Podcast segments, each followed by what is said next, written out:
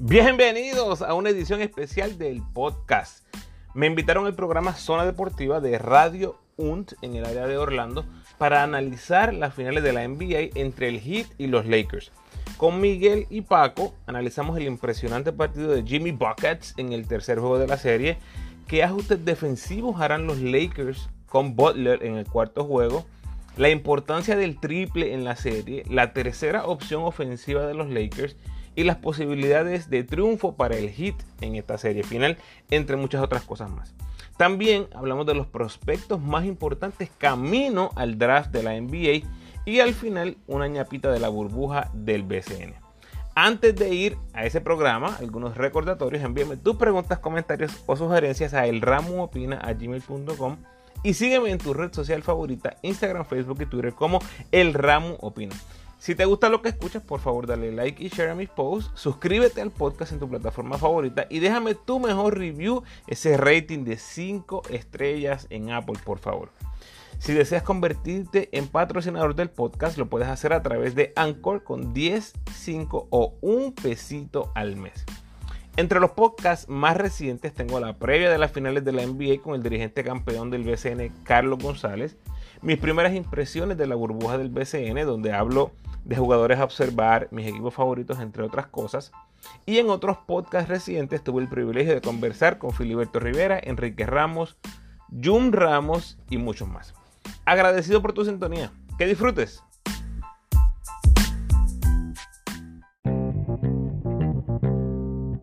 Zona Deportiva. Zona Deportiva. Que comience esto. Deportiva. Toma. Agárrate. Oye, estamos de vuelta, estamos de vuelta aquí.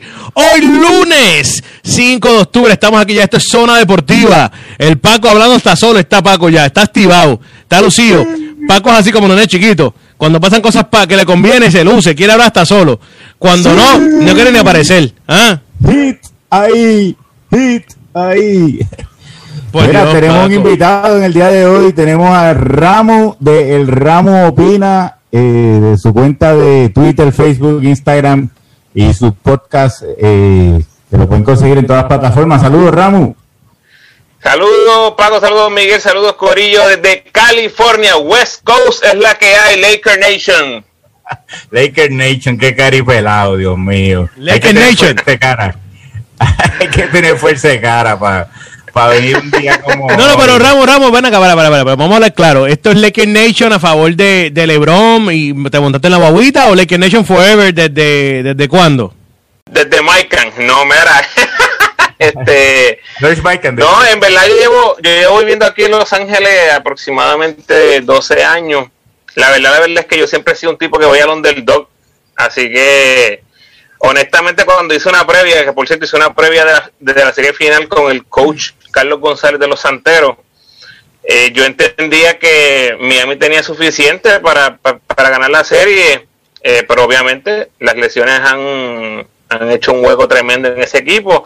Así que ahora están nadando contra la corriente. Los Lakers siguen siendo favoritos, pero eh, al- eh, el fanático en mí, el fanático, siempre le le voy al underdog. Así que ahora mismo estoy aquí desde Los Ángeles, pero voy a Miami, voy al Miami. Mira, pero vean, a que hagan pero tú, tú eres fanático de los Clippers, vamos a estar claros, tú eres fanático de los Clippers. por, por mi Era porque los Clippers eran underdog. por mi también. O sea, pero no este Pero año. cuando llegué de los aquí con mi Clippers cuando estaba esposa, Chris Paul y, y, y Blake Griffin y esa gente. Sí, ¿no? tenemos- mejor equipo, Gordon, sí, tenemos- Eric Gordon, Tenemos mejor equipo en aquel tiempo. Tenemos mejor equipo en aquel tiempo. A mí me encantaba. Fíjate, el jugador que me enamoró fue Eric Gordon. En ese, en ese tiempo, cuando llegué, Eric Gordon, eh, una, una tenacidad increíble, le metía a cualquiera. Eh, Jugaba defensa. El macheo con Kobe Bryant estaba brutal, brutal, brutal. Obviamente, Kobe era otro nivel, pero Gordon nunca se intimidaba, siempre iba para adelante. Desde ese tiempo fui fanático de los Clippers, además de que mi esposa era fanática de los Lakers. Entonces yo dije, no, no, aquí no puede haber dos Lakers, me voy a ir en contra, así que fui a los Clippers. Tu esposa es una mujer muy inteligente, tú sabías, ¿verdad? Sí, sí. Mira, mira, este, fíjate, los Clippers, tanto talento que han tenido a través de los años y nunca lo usaban. Era como que tenían a Lamar Odom. Mira, Darius Miles, Miles, Lamar Odom, Elton Brand, Oye, buenos jugadores. Richardson. Richardson, nunca hicieron nada. Eran como el, no sé, no sé, de verdad que no. Pero que yo quiero, él dijo algo, Paco, perdóname, dijo algo que quiero entenderle y aprenderle a este hombre, de verdad que sí, porque quiero entender lo que quiso decir. Él dijo que yo hice, yo hice una, eh, yo hablé y pienso y creía que los Heat tenían lo suficiente para ganarse a los Lakers. Háblame de eso, háblame cómo es que tú crees y entendías o entiendes que los Heat tenían lo suficiente para ganarse a los Lakers. ¿Dónde tú encontraste eso? ¿En la cajita de Bueno, Conflay? pen- pensando al inicio, tienes a un gran jugador defensivo en la pintura en Bema de Bayo, tienes a un buen armador como Draghi que está jugando su mejor baloncesto en este momento, un tipo bien experimentado que ha jugado en baloncesto FIBA por muchos años, tienes a Jimmy Butler eh, que hace de todo en la cancha, como dijo el coach, un tipo que tú no lo mides por las estadísticas avanzadas que, que hay ahora, entonces yo entendía que sí, mira como mira como Caldwell Pop, Green han tenido Freddy Caliente, fuera de Anthony Davis y LeBron James. ¿En quién tú confías en ese equipo de los Lakers realmente? Eh, no hay no hay mucho, obviamente tienes a LeBron, el mejor jugador del mundo, tienes a Anthony Davis, un jugador top 5 en la NBA, pero como equipo me gustan más las piezas eh, que tiene Miami fuera de Jimmy Butler y, y, y Adebayo, piezas como Robinson que te puede meter siete triples en un juego, piezas como Hero, piezas como el mismo Olinick que ha venido ahora de- del banco a, a hacer lo suyo. Yo creo que Miami tenía suficiente para competir. Yo di a Miami a ganar siete juegos en la previa, así que vamos a ver, todavía falta, falta básquet todavía, relax. sin, sin Adebayo y sin Dragic sigues para adelante con, con- Mira, puedes poner reverse a veces y, y- y Mira, pero te digo la verdad, te voy a decir la verdad, te voy a decir la verdad. Estoy, estoy de acuerdo contigo, tiene un gran equipo. Yo, yo también dije, creo que dije, ¿cuánto le dije, Paco, al principio? Seis, dije yo. Tú dijiste en cuatro, yo creo. No, no, en cuatro nunca, nunca dije en cuatro. Antes de la edición nunca dije en cuatro, nunca dije en cuatro. Nunca dije en cuatro. Yo creo que, si no me equivoco, dije seis, si no me equivoco. Eh, ellos tienen, tenían un gran equipo. Pero hay un problema. Tú mencionaste, tú hablaste de, de los jugadores de Miami como si ellos no fueran igual que el de los Lakers. Los jugadores de Miami, el Duncan Robinson es un gran tirador, pero es igual que, que un Pope, un Green. Te puede meter siete tipos en una noche, tienes razón. Y la otra noche no te mete ninguno. No te de ninguno. sí. ¿Me entiendes? Hay o no? algo, Entonces hay algunos claro. jugadores, hay algunos jugadores, el, el Kelly Olynyk, está, lo estamos viendo ahora jugar, pero cuando está Adebayo en la cancha, Olynyk no toca ni el piso, ni para limpiar las toallas.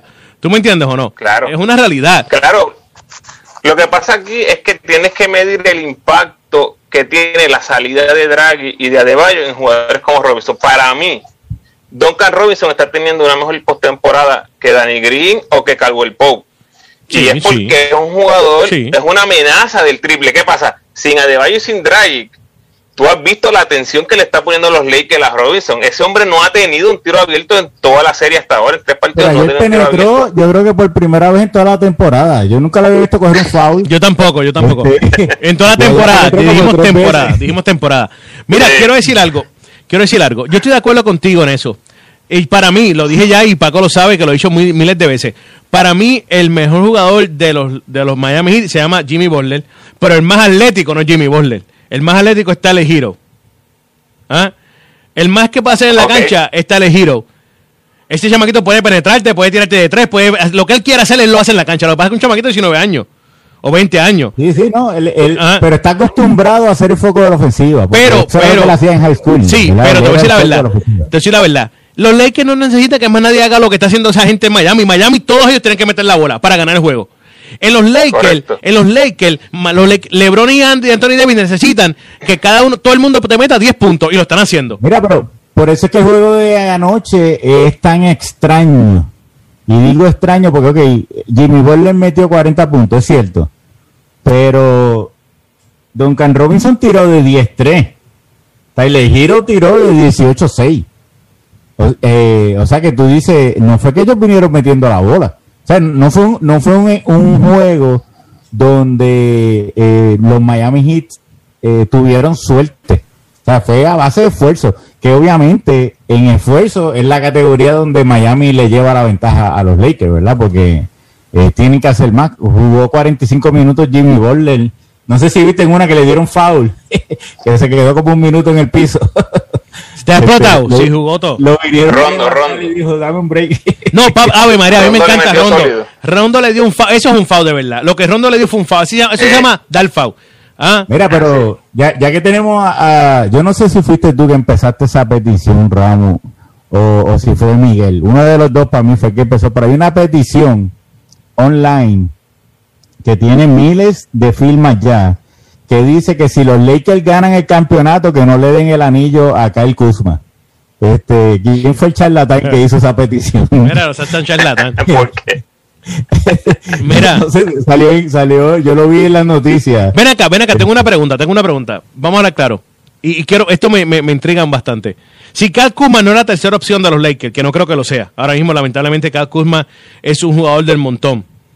Es más, te voy a decir la verdad. Yo, por encima de Kuzma, en la rotación de los Lakers, tengo a, a Caruso, tengo a Morris, tengo. ¿Quién más está ahí viendo el banco?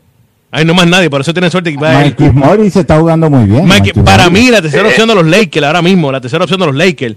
Ah, y Rondo también está por encima de Kuzma, viendo el banco. La tercera opción de los Lakers, loco o no, se llama Rondo. ¿Ah? Sí, yo, yo creo que, o sea, por ejemplo, el tercer anotador ayer fue Marquis Morris porque es, es el único que está metiendo consistentemente el triple y los demás Lakers lo están viendo. O sea, tú ves a LeBron buscándolo por encima de, de Green, por encima de todo el mundo. Este, están buscando a Marquis Morris. Mira, hay una Eh, firma que quiero que hablen también, y es que Kuzma no puede ser, el, el- tienen que dejarlo fuera. Y que Danny Green tiene que retirarse. Por el amor de Dios, Danny Green tiene que retirarse. Danny Green no le queda nada, nada, nada, nada. Danny Green no le queda nada. El que debe empezar ahí de los Lakers se llama Alex Caruso. Tú sabes lo que pasa, que eh, hay una diferencia bien grande entre tú jugar contra los iniciadores con, que contra tú jugar contra el banco del otro equipo, con que el otro equipo se prepare para ti, ¿tú me entiendes? Por ejemplo, este juego, como pasa mucho, Milwaukee gana un juego sin Giannis, ¿verdad? Porque, porque Miami no tuvo tiempo para prepararse para ese juego y, y Milwaukee lo ganó. ¿Tú me entiendes? Porque no sabían a quién guardiar. To- toda la defensa era centrada en guardiar a Giannis. Giannis no está, ¿qué hacemos? Pues así estaban, así estaban los Lakers, no estaban claros cómo guardiar, porque Adebayo no está. Entonces eso abre la cancha mucho. Ya no puede jugar a Dwight Howard como lo estaban jugando. Eh, eso cambia toda la dinámica. Los Lakers no estaban preparados. Ahora los Lakers se preparan, pues ya es, ya es diferente, ¿tú me entiendes? Pero, pero definitivamente los Lakers no pueden llegar a la cancha y van a ganar. O sea, ayer. No, no, pero Paco, Paco, ayer los Lakers tuvieron un mal juego, un mal juego. Rome, dime que no, tuvieron unos juegos horribles. Pero y, Miami también. y Miami, no, no, voy para allá, tranquilo, tranquilo. Miami jugó bastante bien, se fajaron, lucharon, fueron físicos y no le quito eso. Pero también hay que admitir que con la- los Lakers tuvieron un juego horrible. O a lo mejor, a lo mejor, o lo más seguro, el peor juego de, la- de, la- de, la- de los playoffs. Eh, Bueno, hay- no, no, no, no, no, ellos han tenido problemas. No, no, papi, Ellos han 19, tenido- 19 de 9 fue, ha sido lo más alto en la historia de los playoffs, en la historia de, los, de cualquier equipo. Lo más alto. No, no, jamás y nunca. Jamás y nunca. Oye, un momento, un momento. 19 de Nobel. no- yo estoy seguro, mira, cualquier equipo. En una, acuérdate en que- una mitad, en una mitad. mira, acuérdate que. eh, acuérdate que, que Russell Westbrook llegó a una final. Ah, sí, esto es, perdón, perdón, perdón. Si Hueco llega a una final, tiene que haber habido más, tiene que haber habido más play- turnover, sí. Él solo hizo 19 en la primera mitad, él solo. Mira, anoche lo que pasó fue la, la gran figura Anthony Davis. Eh, Miami pudo contenerlo en problemas de falta, jugó menos de lo que se supone, la defensa estuvo magistral de Miami. Para mí, la gran pregunta ahora, mirando el cuarto juego, desde la perspectiva de los Lakers, ¿qué tú haces con Jimmy Butler? Un tipo que te está masacrando, está haciendo ese eh, el espejo, ¿no? En cierta manera, ese reflejo de, de LeBron en el Miami Heat. ¿Qué va a hacer los Lakers? ¿Lo van a doblar? ¿Van a sacar la bola de las manos de él, dándole break a los tiradores que han estado hasta el momento apagados? Darle break a que se enciendan, pero en, una manera contienes a Jimmy Butler o le seguirán dando rienda suelta, que lo que hizo Butler con cualquier defensor que le ponían los Lakers al frente fue destruirlo. Destruyó a Kuzma, destruyó a Green, a KCP, a el que le pusieran. A Lebron, a Lebron, hay que decirlo, destruyó a Lebron. Cogió a Lebron, a Lebron y le hizo una voz y Lebron brincó como un pajarito. ¿Y qué hace esté brincando? que esa es mi pregunta. Mi, mi pregunta mirando al futuro es: ¿qué van a hacer los Lakers con Jimmy Butler? ¿Lo doblan o simplemente se concentran un poquito más en darle esa responsabilidad a LeBron eh, de defenderlo y ver qué pasa con el resto de los jugadores que hasta el momento no han estado tan tan certeros. el problema con, con LeBron defendiendo lo que pasó al final del juego pasado.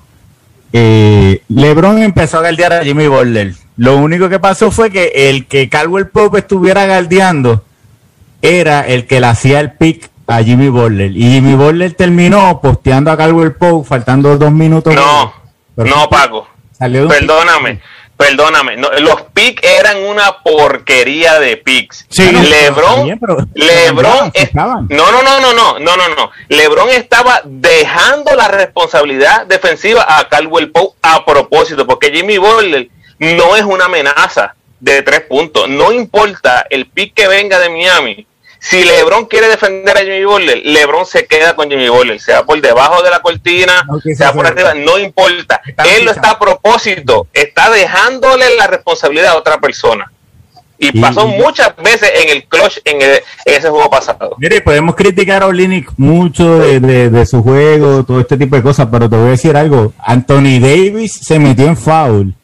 Porque Olinick penetró tirando las chuletas más grandes en la historia del baloncesto. O sea, tiraba un, tiro que Anthony Davis ponía el brazo, pip, foul, porque en verdad era foul, ¿tú me entiendes? Pero era Olinick eh, forzando la marcha. Yo no, yo no sé si a Adebayo hubiera forzado la marcha así por, por, porque tiene vergüenza, ¿entiendes? Olinick no le importó eh, que se viera así, porque parecía un flamenco penetrando.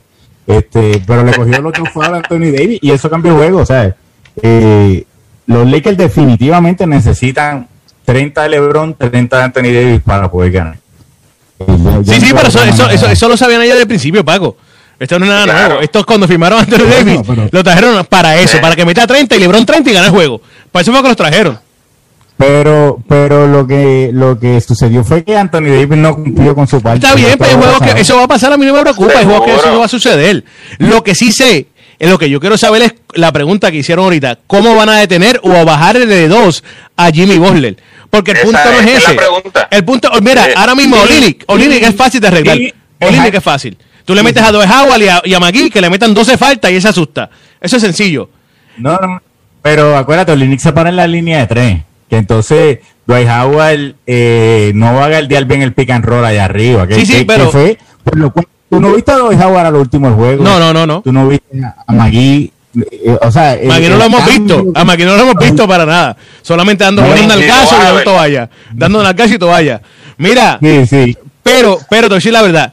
Tienen que ser más físico que Nolini. Tú no puedes darle un falsito como está haciendo Anthony Davis. Sabemos muy bien, aquí todo el mundo sabe que Anthony Davis es muy suavecito, él es muy soft. Él no sabe dar foul, no sabe ser físico, él no sabe nada de eso. Tiene que darle un buen foul a y para asustarlo.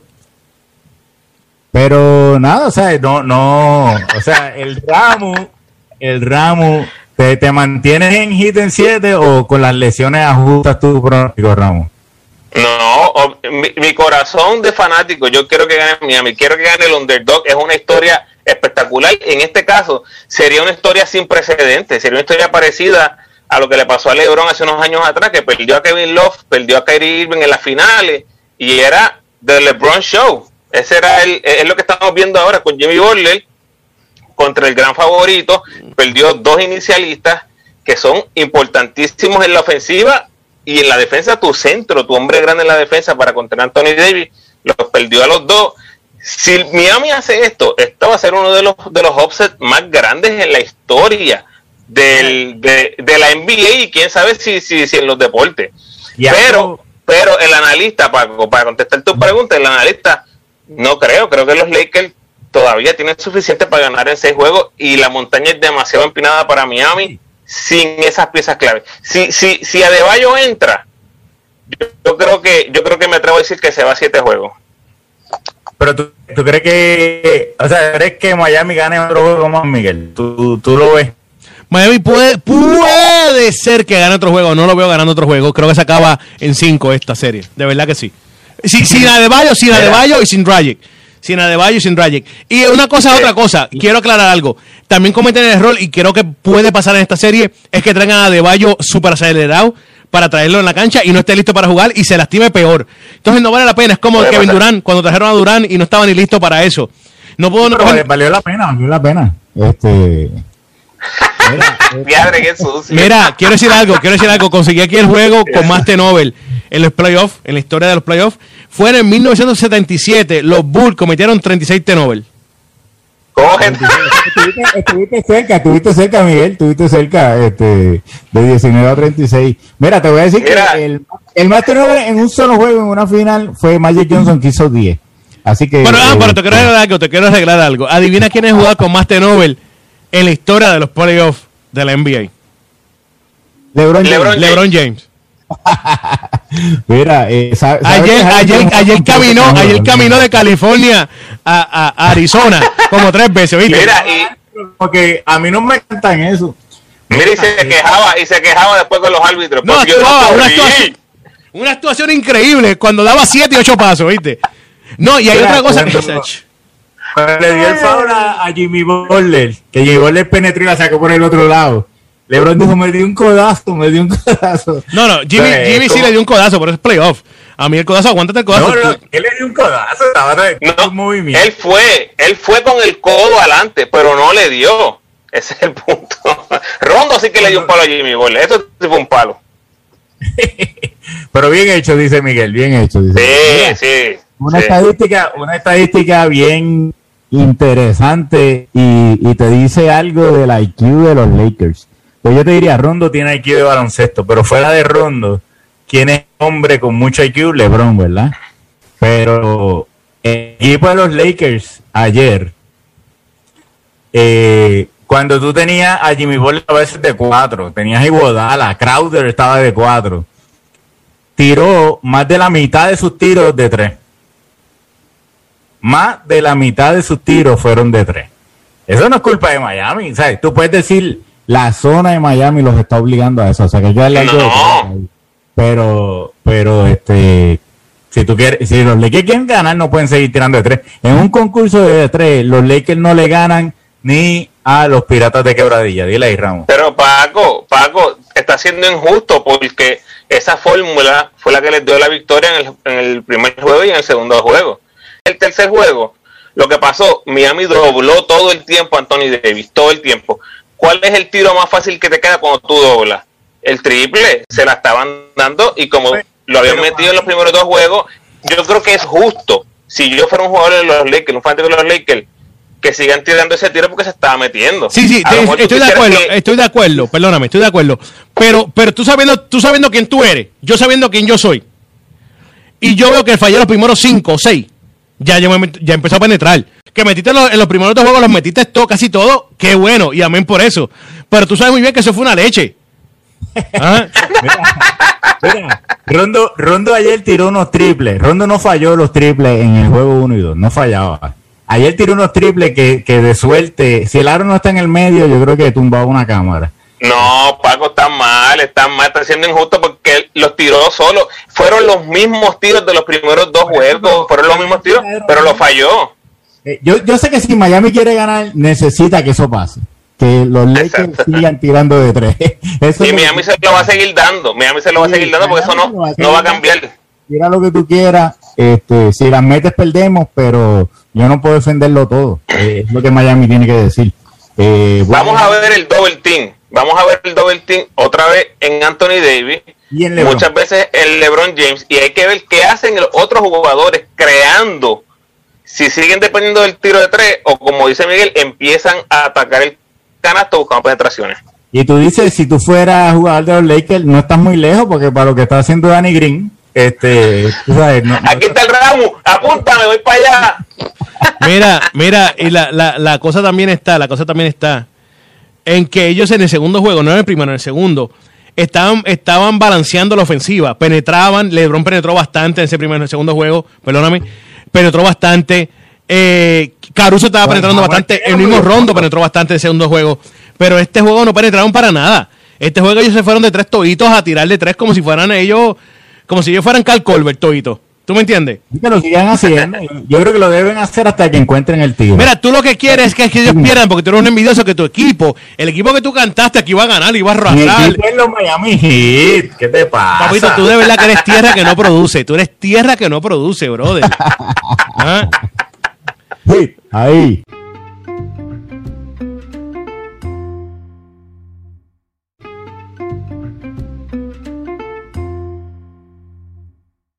Ramos, hay una discusión bien interesante con el draft de la NBA. Este, el primer pick, ya todos sabemos para dónde va. Eh, ¿Quién tú entiendes que deben coger con ese primer pick? Lo único que te puedo decir es de la Melo un chamaquito que yo estoy viendo aquí en el sur de California desde que estaba en, en noveno grado. En noveno grado, yo fui a ver ese nene que era del alto mío. Yo creo que medía como 5, 7 o 5, 8 jugando con los hermanos. Y jugando contra Chamaco en el Val City Team. Era, era un caballote. En aquel momento recuerdo haber tirado un tweet porque lo fui a ver en una final de, de división de high school aquí en un coliseo de 20 mil personas. Cosa impresionante. El chamaquito de high school, un coliseo lleno de capacidad. Y el chamaquito con una un temple tirándolas de tres, penetrando, una cosa impresionante. Ver lo, lo que es ahora. Vamos a ver, a lo mejor es la Melo Ball el primer pick. ¿Con quién tú te vas, Paco? Bueno, los expertos dicen que debe ser Anthony Edwards. Se va calado. Eh, se va calado. 6'5, point guard, le digo shooting guard. Combina, combina con Minnesota, porque Minnesota tiene a D'Angelo Russell y un shooting guard combina con eh, Carl Anthony Towns. Podría ser. Ahora, lo interesante y, y Tengo una pregunta, tengo una pregunta, tengo una pregunta. Perdóname, Paco, perdóname. Tengo una pregunta. Para ustedes si me pueden ayudar a entender esto. Un shooting guard. Un shooting guard es un tipo que tira bien de campo, ¿verdad que sí? Sí.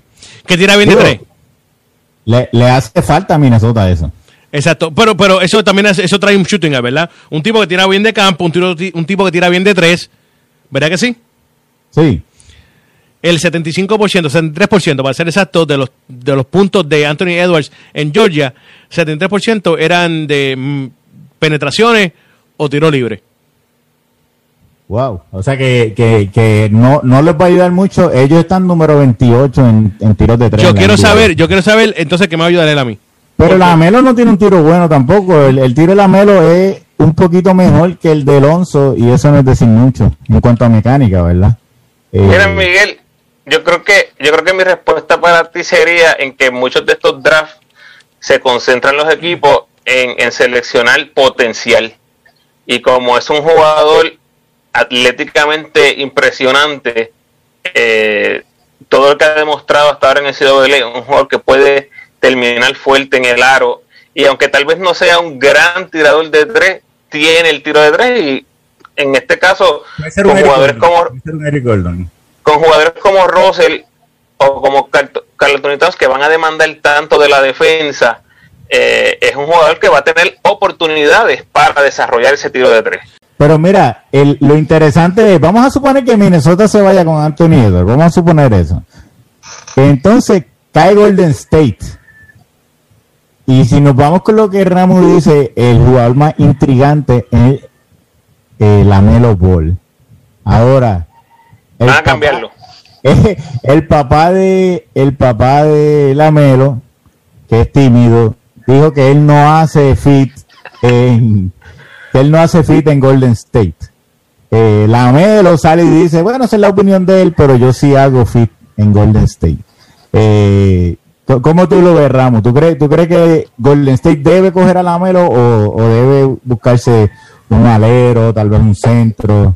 Eh, c- ¿Cómo tú lo No ves? importa, Paco, no importa cualquiera que sea el segundo pick, no es un fit para Golden State. Golden State está en un mindset de ganar sí o sí. Ellos están jugando por campeonato.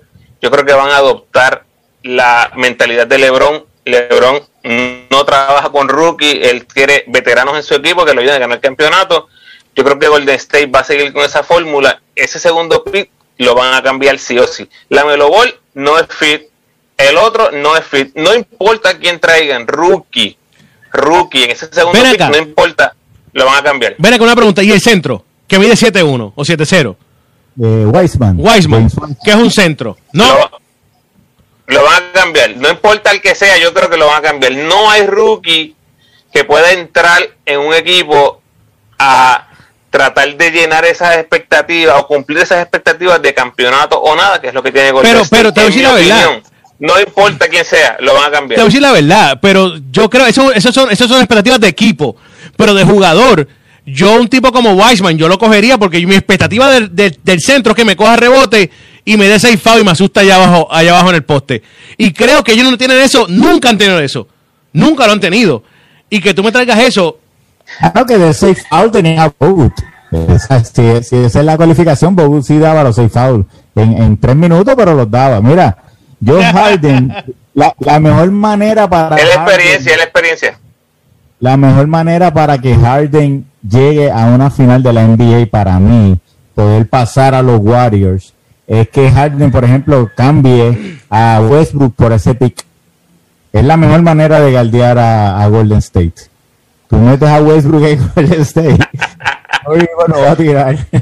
Elimina siete posesiones a juego, Sí, sí. por juego. Más, más las que falle, más las que falle.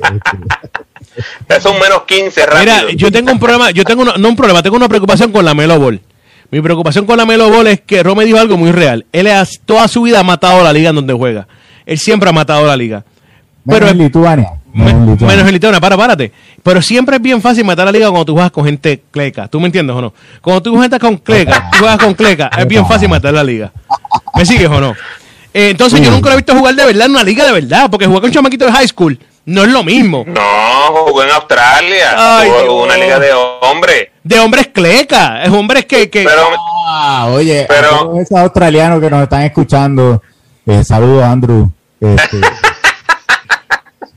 en el último eh, mock draft que estoy mirando ahora mismo, eh, es interesante que el, el centro que tú dices, James Wiseman, lo tienen yéndose en el sexto pick.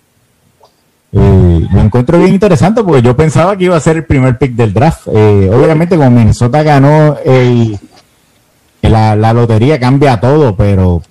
eh, Recuérdate hay que, ver. recuérdate que no jugó en, una- en un juego porque por, por la estupidez esa de esas leyes y reglamentos de, de la Eh, NCAA, que son ridículas, de verdad que sí, pero nada. El que ha subido mucho se llama Obi Topping. Ese para mí, para mí, para mí, para mi opinión personal, ese tipo, Obi Toppin, tiene que ser número uno para Minnesota. Minnesota puede utilizar a Obi Po- Toppin de- en la 4, que tampoco tienen una 4. Tiene 22 años. No, y más que- maduro, papi, físico. ¿Sabe a quién me recuerda a Obi Toppin? Me recuerda a una versión mejorada de Kenyon Martin. Rebotea, brinca y tiene la yompa que no tiene Kenyon Martin. Porque Kenyon Martin nunca tuvo una yompa. ahí está la diferencia. Ese topping entraría a Minnesota en este caso sin altas expectativas porque es un equipo que no ha ganado, que no ha estado en playoffs, que ha sido un equipo de los de abajo. Versus entrar como rookie en la expectativa que tiene Golden State de ganar campeonato. Por eso es que yo digo de que ese segundo pick, no importa quién sea, Golden State lo va a mover porque la presión sobre un jugador novato va a ser demasiado de grande de cumplir esas expectativas dentro de un equipo que va a jugar para el campeonato o nada. Mira, este Ramos, rapidito, eh, sabemos que hiciste una previa del BCN, eh, no una previa formal, sino que hablaste de la situación. Sí. Eh, ¿qué- qué- cómo, ¿Cómo ves esa burbuja? ¿Tú crees que va a ser exitosa o hay cosas que no, no, no te parecen bien? ¿Cómo, ¿Cómo ves los planes de la burbuja? Bueno, lo que yo creo es que necesitan las estrellas. Sin las estrellas creo que le va a quitar un poquito de, de lujo a lo que es la burbuja. Tuve la oportunidad de hablar con varios eh, estrellas, superestrellas de la liga, y creo que en verdad, y, lo mantengo anónimo porque no me dieron esa eh, ese ok, ¿verdad? Para decir que eran ellos. Eh, me parece que lo más interesante de todo es el aspecto económico. Ya el BCN ha mencionado este, la cuestión de cómo van a trabajar los salarios en la burbuja y me está bien interesante porque parece que cada individuo, cada jugador tiene la manera de negociar su contrato. Entonces, esto a mí lo que me huele es, tú sabes, bien por debajo de la mesa, este, aquí hay algunos acuerdos que no salen a la luz eh, nunca. entonces esta mafia, ¿no? Que, que, habla mucho, esta mafia del, del baloncesto. Pero yo creo que si las estrellas están ahí, los nombres grandes están ahí, eh, va a ser exitosa. Mira la NBA. La, la NBA contó prácticamente con 100% de los jugadores, todos dijeron que sí, de los 22 equipos. En el BCN se ha mencionado que eh, la gran mayoría de los jugadores va a estar presente, es obviamente los que puedan estar presentes, así que mientras los jugadores estén estén presentes, yo creo que va a ser un producto de calidad, un producto que vamos a disfrutar muchísimo, especialmente nosotros que estamos fuera de Puerto Rico, porque todos los partidos los van a ver por, por televisión, streaming, Facebook, por las plataformas.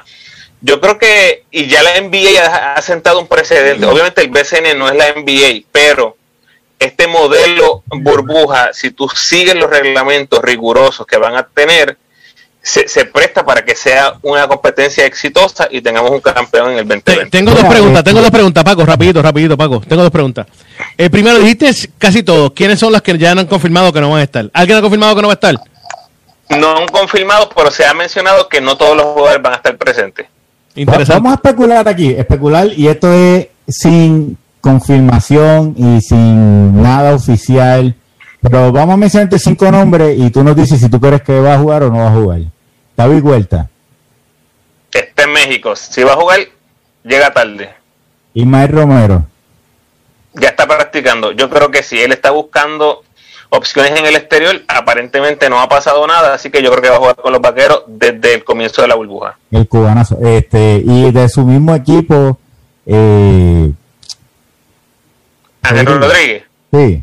Eh, yo creo que esa es la incógnita más grande. Yo he escuchado rumores de que él tiene ofertas. ¿Dónde? De más de más de seis dígitos en Europa.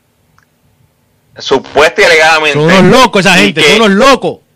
Bueno, y que y que lo que él lo ha mantenido acá en Estados Unidos, que es donde él reside, es, eh, es que tuvo a su bebé hace poco y entonces tiene ese lazo familiar Yo bien sé. grande y Romy, Romy, te voy a decir lo que tiene él de acá en Estados Unidos.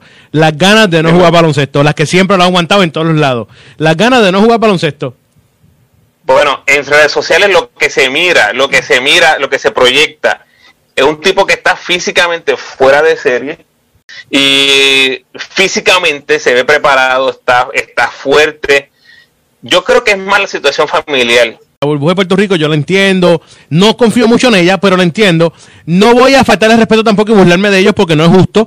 Yo sé que no son la NBA, pero me preocupa, lo más que me preocupa a mí, lo más que me preocupa a mí es donde van a estar practicando. Que dijeron que era una carpa afuera, en el, afuera y todas estas cosas. Y eso me preocupa porque practicar dentro, dentro, no lo mismo que practicar afuera. Lo sabemos muy bien. ¿Ah? Eso me preocupa a mí porque en la humedad se van a estar resbalando más. Van a estar cansándose más, se van a estar cansando mucho más afuera que adentro. Con la calor infernal que sale afuera. Raspándose, raspándose, esas Ah. canchas de afuera.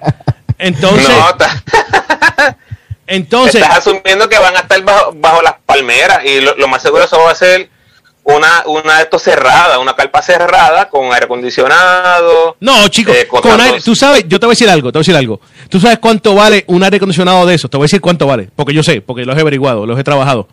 Un aire acondicionado para esas carpas, que siempre la es real, existe, eso, esos aire acondicionados valen 4 mil a 6 mil dólares por 4 horas.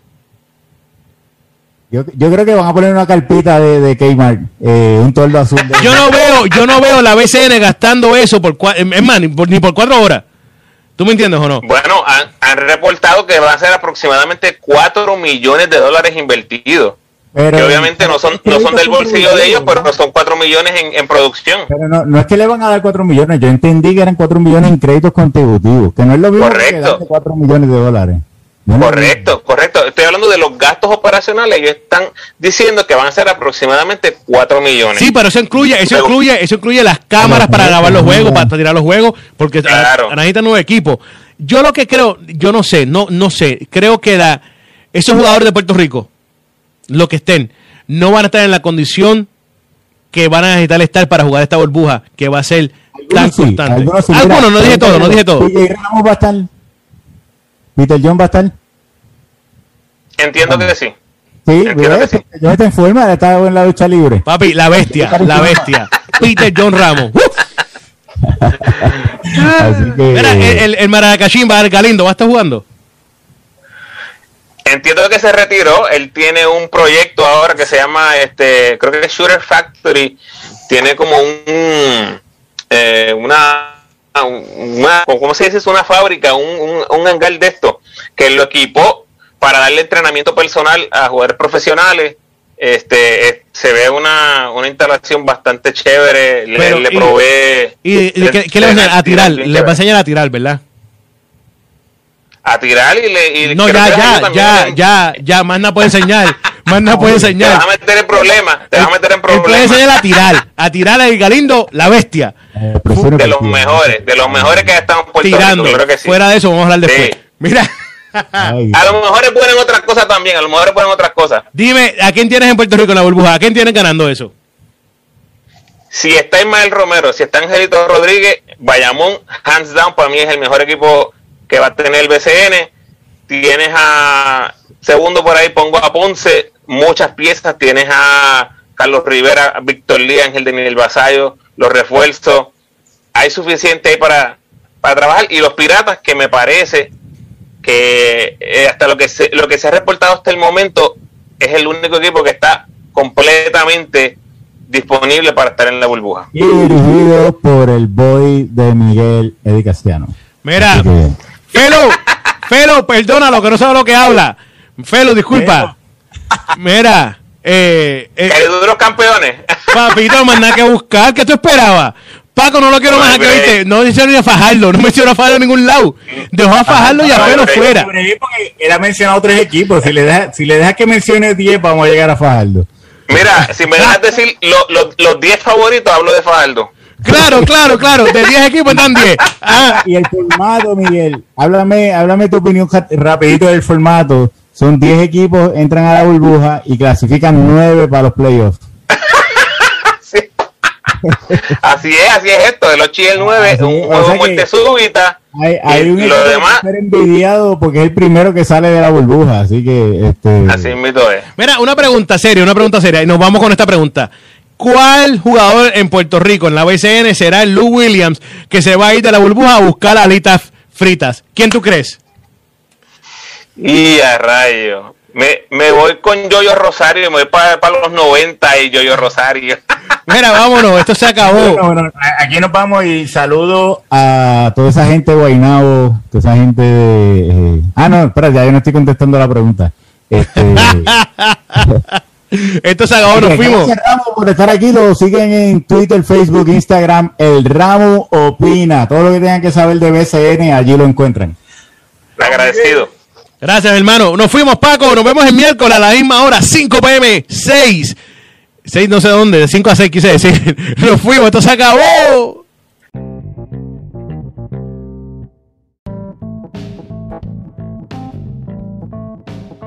Gracias por sintonizar, Corillo, y gracias Paco y Miguel por recibirme en el programa Zona Deportiva. A Paco ya lo he tenido antes en el podcast, saben que lo pueden seguir como Clecas del Deporte en todas las redes sociales, incluyendo YouTube. Y a Miguel lo siguen en su página de Facebook como Zona Deportiva. Como siempre te pido que compartas el podcast con todos los fanáticos de la NBA que conozcas, especialmente esa gente que está bien pendiente a las finales entre el Heat y los Lakers. Como siempre te invito a que te suscribas al podcast, déjame tu mejor review por favor y sígueme en tu red social favorita, Facebook, Instagram o Twitter. De nuevo, agradecido por tu sintonía.